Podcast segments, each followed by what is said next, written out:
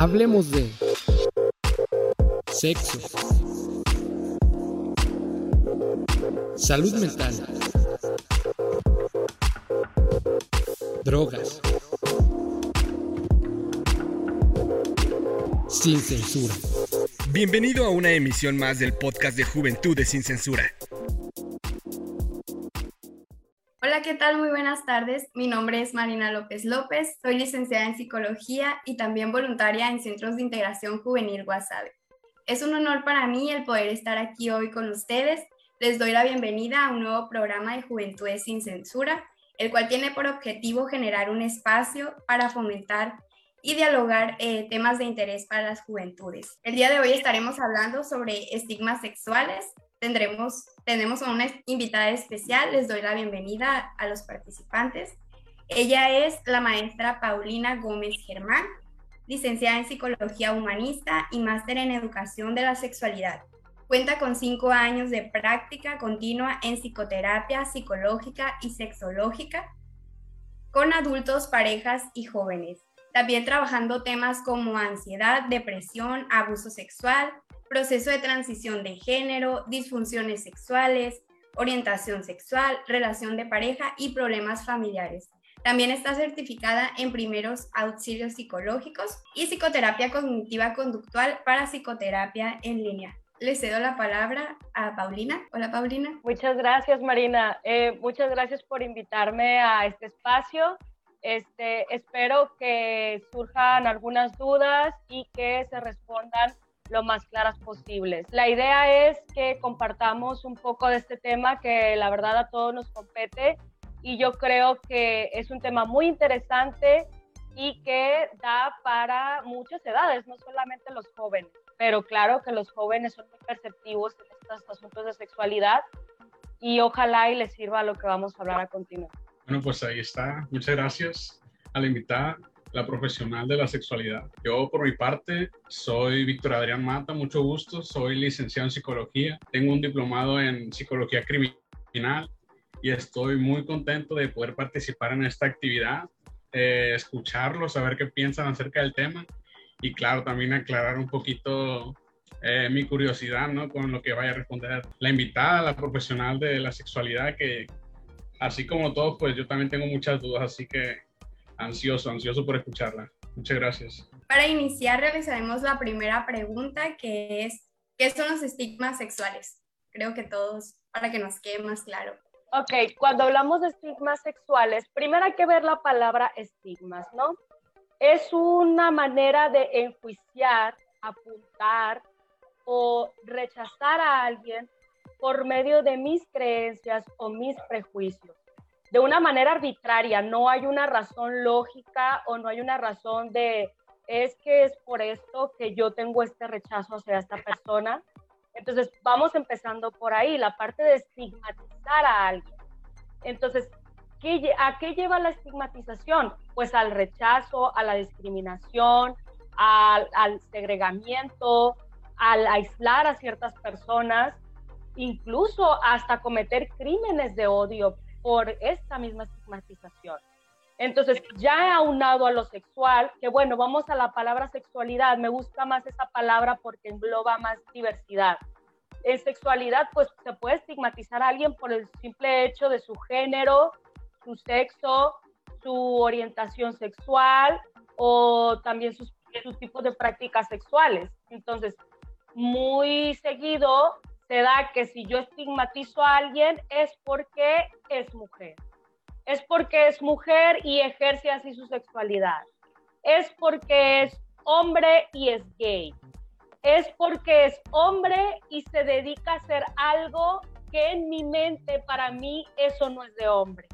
No sé si han visto últimamente que incluso ya hay hombres que, por ejemplo, ponen uñas, que hacen vestidos, que son bailarines, y pueden llegar a ser estigmatizados por, por, por, simplemente hacer ese tipo de prácticas en su día a día, que es algo que les gusta. Entonces, la estigmatización lleva al rechazo y, como les digo, a la discriminación y eh, en sexualidad se da mucho, mucho, mucho la estigmatización, demasiado. Y a veces no llegamos a la conciencia de qué tanto daña esta estigmatización. Entonces, vamos empezando por ahí, como qué tipo de estigmatizaciones hay dentro de la sexualidad. Entonces, como les digo, en, dentro de las mujeres, por ejemplo, también eh, se da mucho que se nos enjuicia por el tipo de vida sexual que tenemos, eh, el cómo queremos planear nuestra vida incluso, que si cuando queremos tener hijos, que si a qué edad, que si no queremos tener en absoluto.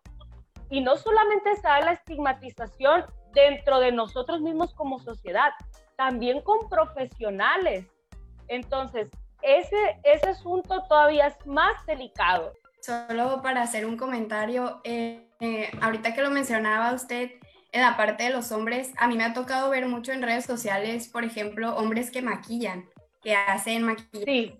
Y es minimizado su trabajo porque por el simple hecho de ser hombres y que estén realizando pues una actividad no aparentemente en la sociedad que es para mujeres. Eh, de, las, de las generaciones de ahora, eh, noto que ya es más aplaudible ese tipo de actividades cuando aún hay generaciones más de mi tiempo, más para atrás, que eso es mal visto. Pero las generaciones de ahora yo los veo como que más incluyentes y es como que, pues sí, o sea, eres un hombre, maquillas, qué bien.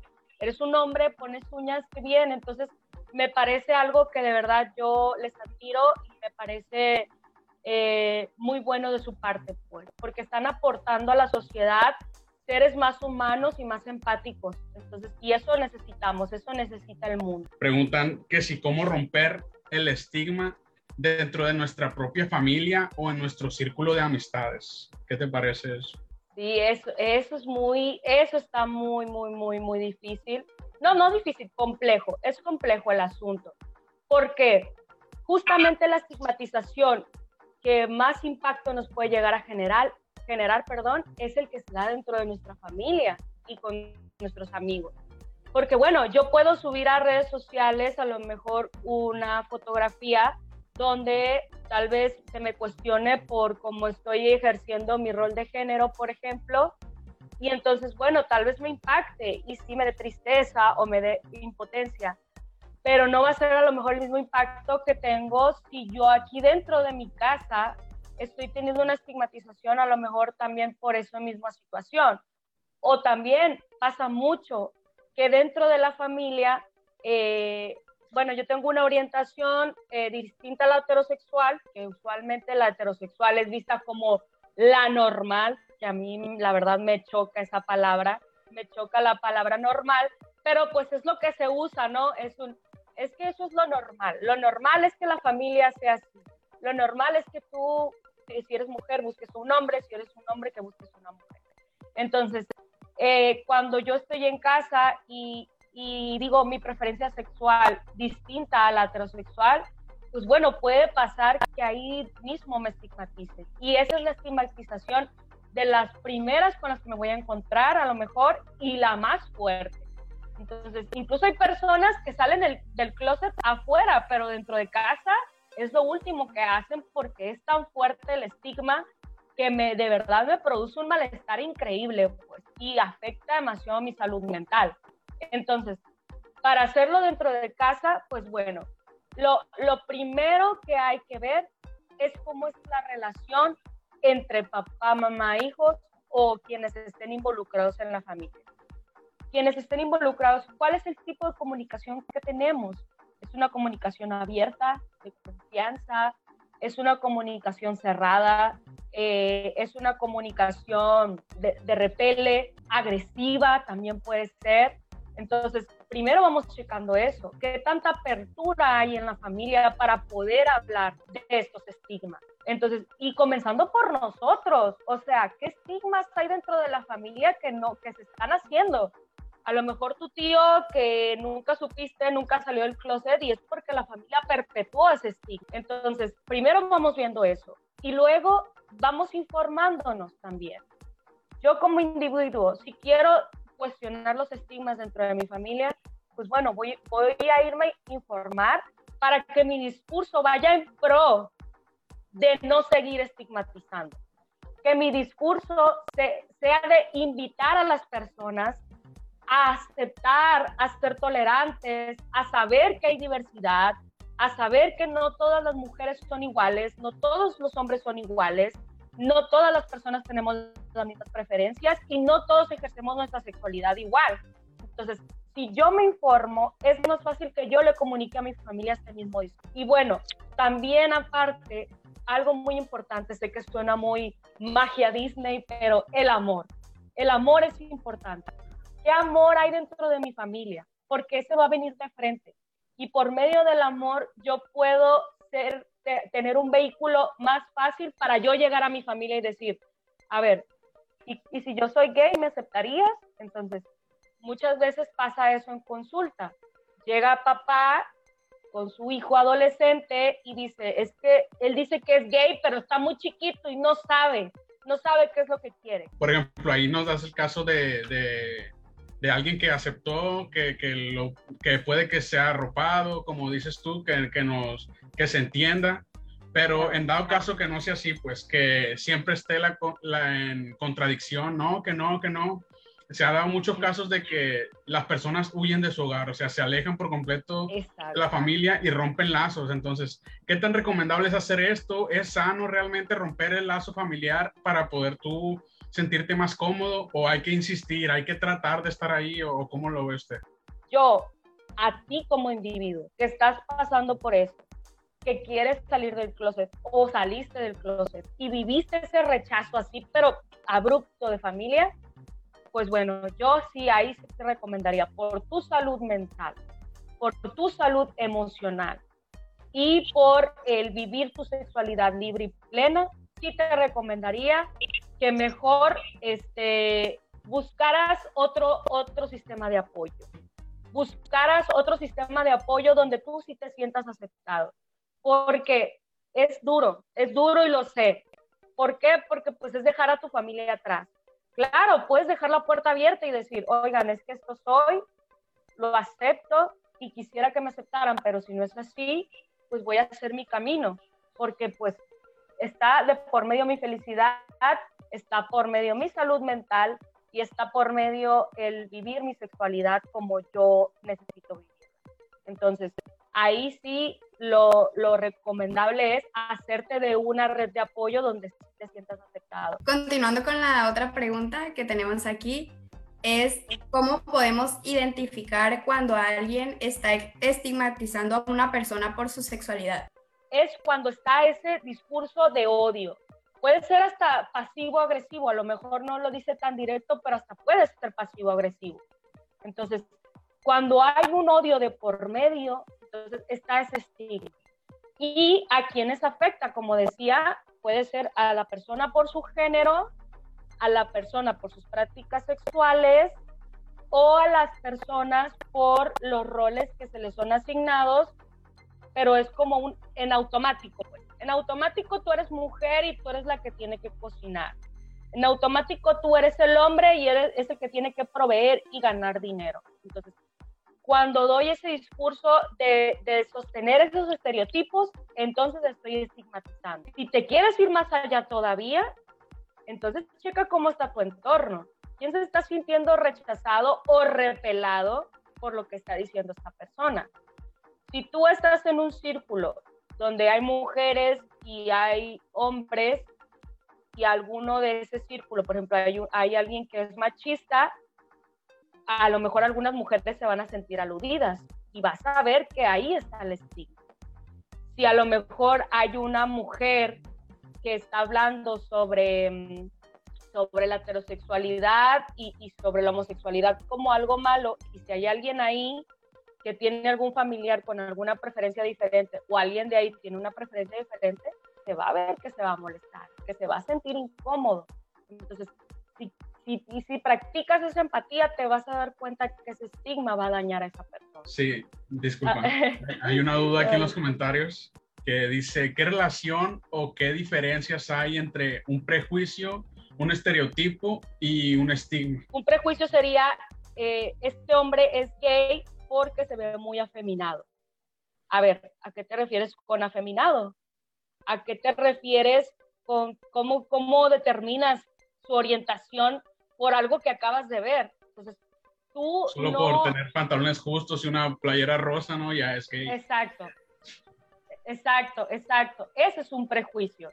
Entonces, a ver, ¿qué información tienes para dar ese comentario? Entonces, tú estás hablando desde tu prejuicio, de lo que tienes preconcebido. Entonces, no tienes toda la información, como dice mi abuela, no tienes los pelos de la burra en la mano, pues. Entonces, ¿cómo es, cómo es que tú das ese, ese criterio sin saber qué onda con la persona? Un estereotipo, vamos a lo mismo. También, por ejemplo, el decir, eh, todas las mujeres que usan falda corta, aquí ya estoy englobando, estoy encasillando.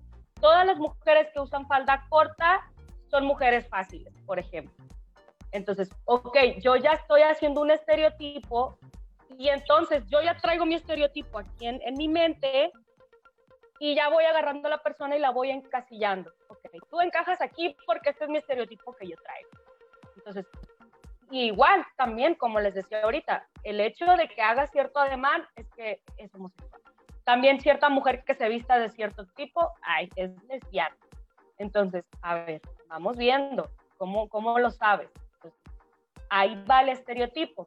Y el otro es el estigma. El estigma ya es a partir de esos estereotipos y prejuicios que yo tengo, estoy estigmatizando. Ya es como la acción a rechazar o apuntar o castigar por esa creencia que yo traigo, por ese prejuicio que yo traigo y por esos estereotipos que yo estoy siguiendo. Hay otra pregunta por ahí, ¿verdad, Marina? Creo. Sí, ah, iba a leer una de las que teníamos aquí. También para dejar, como dejar, dejar más claro esta parte. Eh, sería cómo afecta la estigmatización en la salud mental a las personas. Sí, esto es muy importante, eh, el cómo la estigmatización afecta a, a, las personas que viven estas diversidades. Porque en realidad es eso, son diversidades.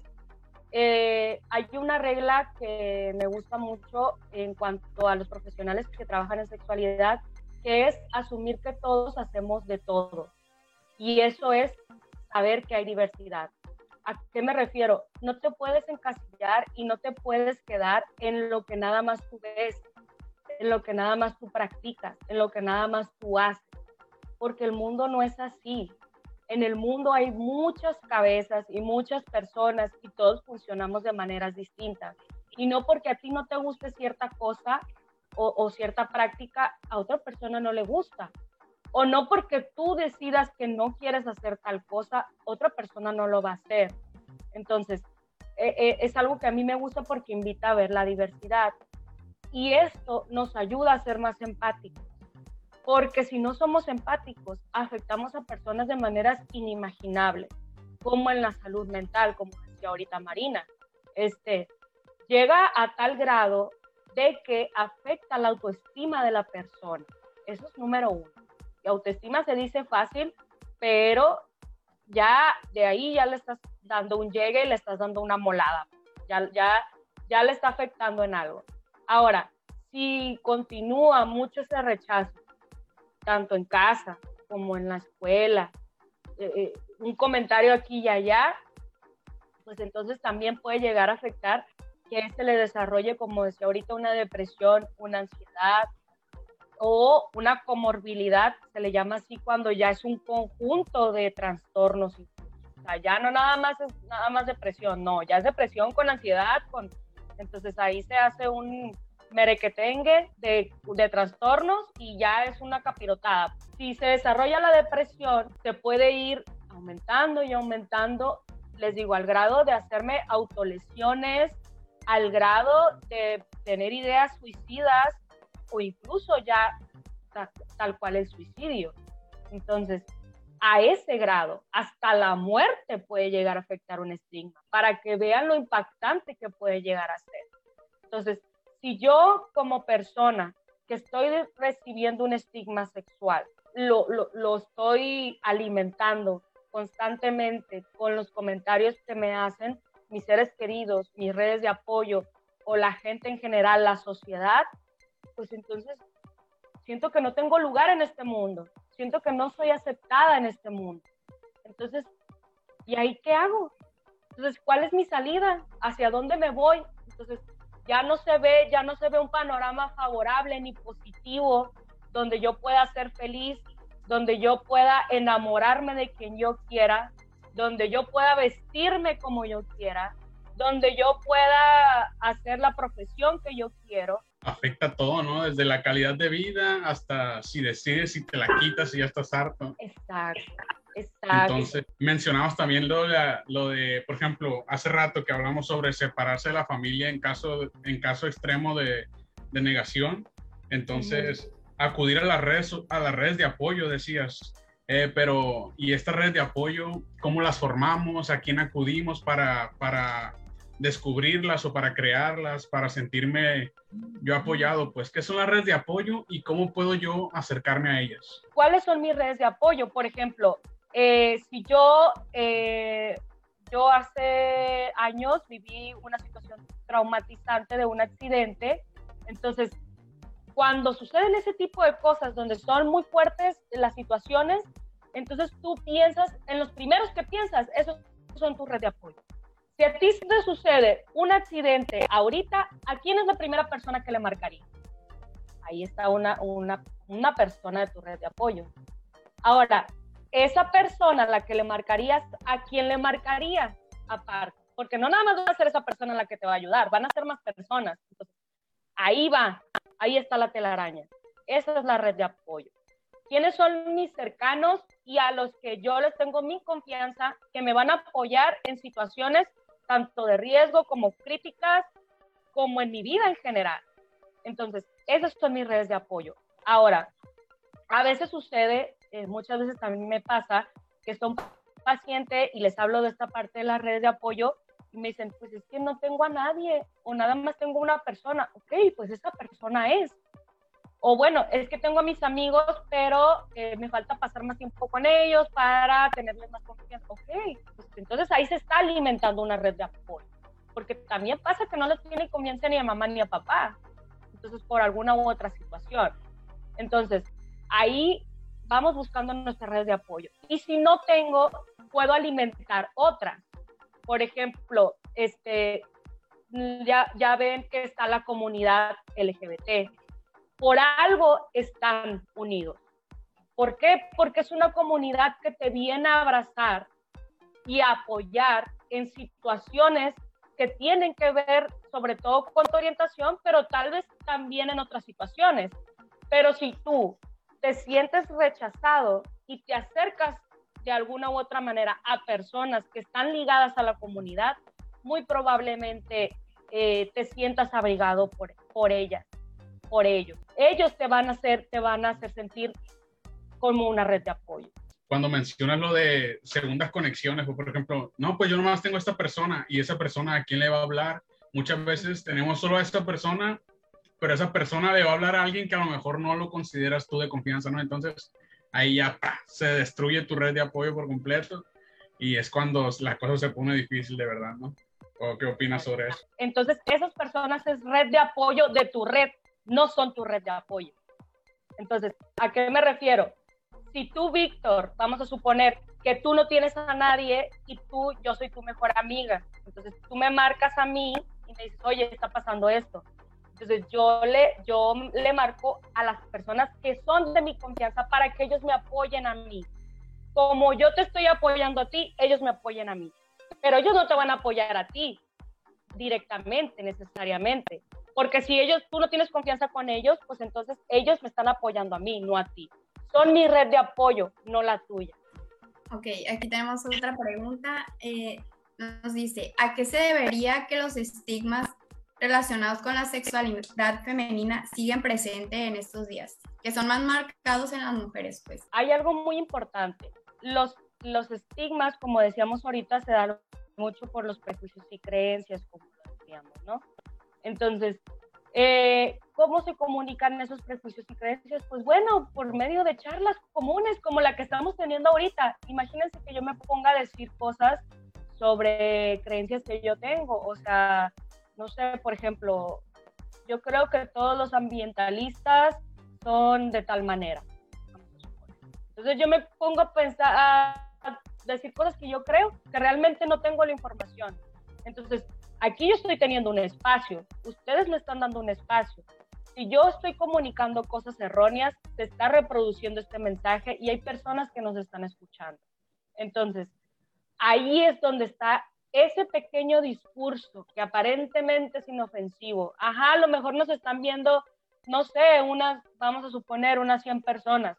Si nos están viendo 100 personas, ay, no son tantas. Sí, pero esas 100 personas, de esas 100 personas se van a quedar con algo de lo que estamos diciendo. Y es, de esas 100 personas van a hablarlo, van a meterlo en su lenguaje y en su discurso y lo van a expresar a otras personas. Y así se esparce. Así es como se esparce este discurso. Y estoy reproduciendo un estigma, un prejuicio o una creencia, expresándolo con él, ese paciente se lo va a creer porque te tiene confianza, porque la profesional, el profesional eres tú. Entonces, va a escuchar lo que estás diciendo y va a salir y va a reproducir eso mismo que estás diciendo.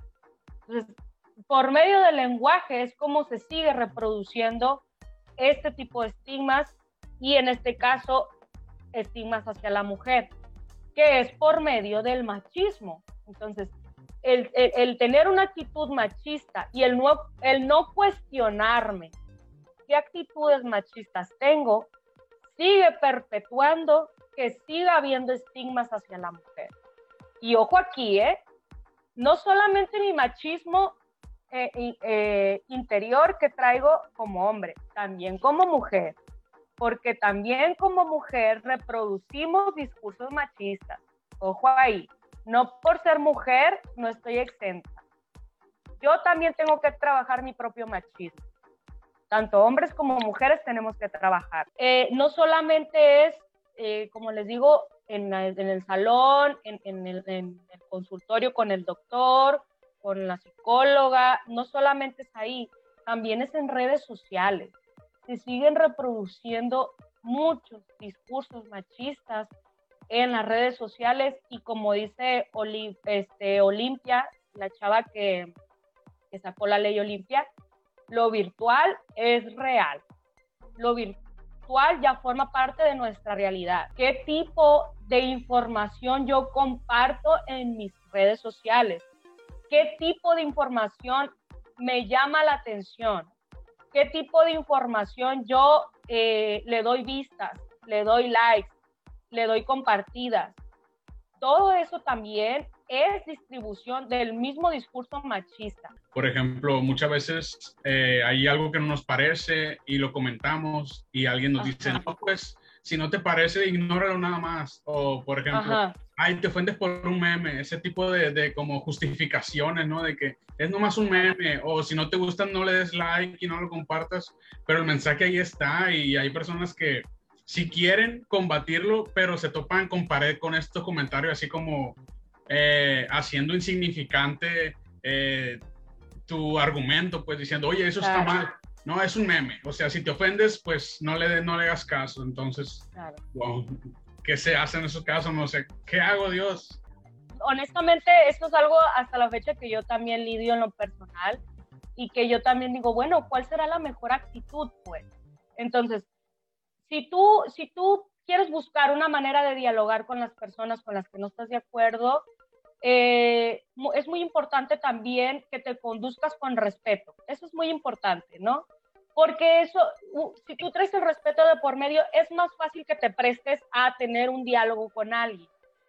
Si de entrada ya te vas a la yugular, las personas se alejan muy fácil y entonces no va a haber oportunidad de aprendizaje. Ahora, claro, hay personas que están cerradas, cerradas y de ahí no las vas a sacar, ¿no? Pero lo mejor es intentar informar siempre con respeto, nada es contra la persona, es que no es contra ti, no es, no es contra ti como hombre o mujer, no es contra ti, es contra lo que estás diciendo y es cuestionarnos unos a los otros. O sea, tú también me puedes cuestionar a mí, claro que sí. Nos preguntan que si, ¿qué estigmas serían los que se tendrían que erradicar. O sea, ya, esto ya es intolerable, imperdonable. Para empezar, es esa parte que les digo eh, sobre los estigmas hacia la mujer, pero es muy doloroso que estemos en pleno 2022 y nos sigan asesinando por cosas como celos, este, como por, por estigmatizarnos simplemente por ser mujer.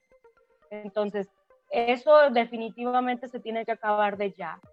El acoso y el abuso por medio de la estigmatización también, ya. O sea, de verdad es algo que no nos merecemos por ser mujeres y andar en la noche eh, porque fui a comprar un pan a la tienda no me merezco que me violen, no me merezco que me maten. Entonces, eh, también la violencia contra las personas transgénero, eso tampoco, de eso no se habla en absoluto casi. Eh, como les digo, yo viví un tiempo en Guadalajara y me impresionó la cantidad de crímenes que hay contra personas transgénero. Y solamente por ser transgénero, o sea, no fue un, estaba en una pelea y no, no, no, o sea, eh, personas transgénero que están trabajando y las asesinan, de verdad, ¿no? La homofobia y la transfobia lleva a lugares que yo digo, qué bárbaro. Igual, como les digo, el estigma contra la mujer, ¿no?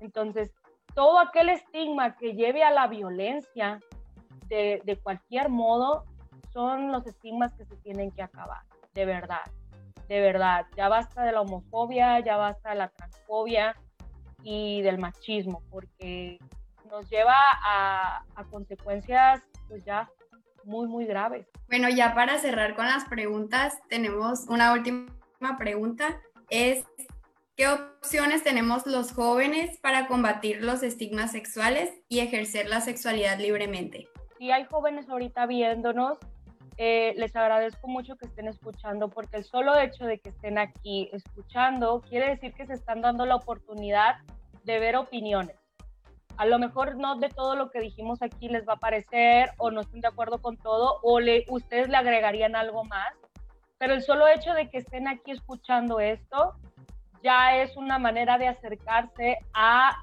a la información, a lo que hay sobre sexualidad, a lo que hay sobre los estigmas. Entonces, el hecho de que se acerquen a la información, eso es más que genial, de verdad el hecho de que tengan acceso a la educación, ya sea por medio de que lean algún artículo, de que vean alguna entrevista, de que vean alguna película documentada en estos, en estos temas. Entonces, el hecho de que se informen les da mucho poder en su lenguaje y discurso, como les decía. Tiene mucho que ver la comunicación que tenemos como seres humanos si yo como ser humano me sigo comunicando desde lo básico, desde, desde lo que me adoctrinaron, desde lo que me dijo mi mamá y mi papá y me lo creía al 100% y nunca lo cuestioné, pues es muy difícil que salgamos de los mismos discursos. Igual en la escuela tal vez va a haber algún maestro que esté opinando sobre temas que a lo mejor no está informado. Entonces, también cuestionarlo. Este, no, esto, esto yo siento que no está bien, voy a informarme, voy a buscar más información.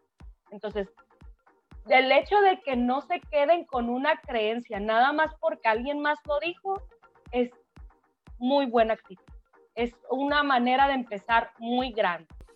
Perfecto. Muchísimas gracias. Primeramente, eh, quiero agradecerle a usted, maestra, por estarnos compartiendo toda esta parte, toda su experiencia también, toda la información. Estoy abrumada, sí, mucha información todavía. Y de igual manera agradecer al, al, público que nos está viendo esta parte también, a todos los que nos dejaron sus comentarios. También los invitamos a seguir viendo los programas de Juventudes sin Censura. Y pues nada, yo les quiero agradecer muchísimo, muchísimo, de verdad. No sé usted si nos quiera dedicar unas palabras, maestra. Y pues muchas gracias por, por darme el espacio, gracias por invitarme y gracias Marina y Víctor por, por los comentarios y, y, cómo llevaron la entrevista.